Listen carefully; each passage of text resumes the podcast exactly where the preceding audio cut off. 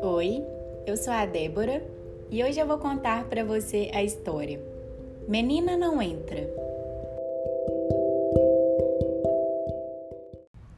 Para formar um time de futebol, Miguel precisava de mais 10 jogadores. Guilherme foi o primeiro convidado. Já tem um nome: Meninos Futebol Clube. Vamos treinar e jogar contra o time do bairro vizinho. Miguel explicou. Posso trazer meu irmão mais novo? Guilherme quis saber. Além do irmão, chamou também Vinícius, que trouxe dois colegas para o time, que convidaram mais dois meninos e os três novos vizinhos. Oi, eu sou a Fernanda. Nossa, ela é uma menina. Menina não entra, disseram ao mesmo tempo. Calma lá, pessoal, nossa irmã é 10. Hum, que difícil convencer o time. Futebol é coisa de menino. Meninas fazem balé. Vai sair machucada.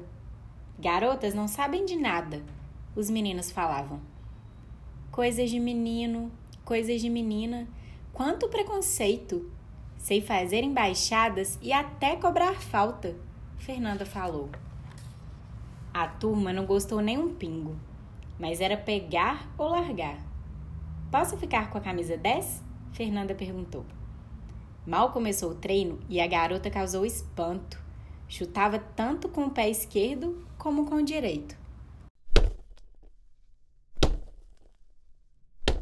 E chegou o dia do jogo. Ganharam de goleada do time do bairro vizinho. Fernanda era demais.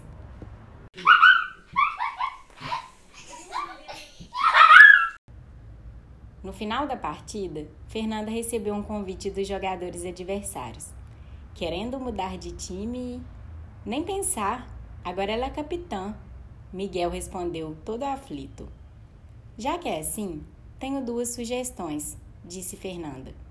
Abrir vagas para as meninas e mudar o nome do time. Todo Mundo Futebol Clube.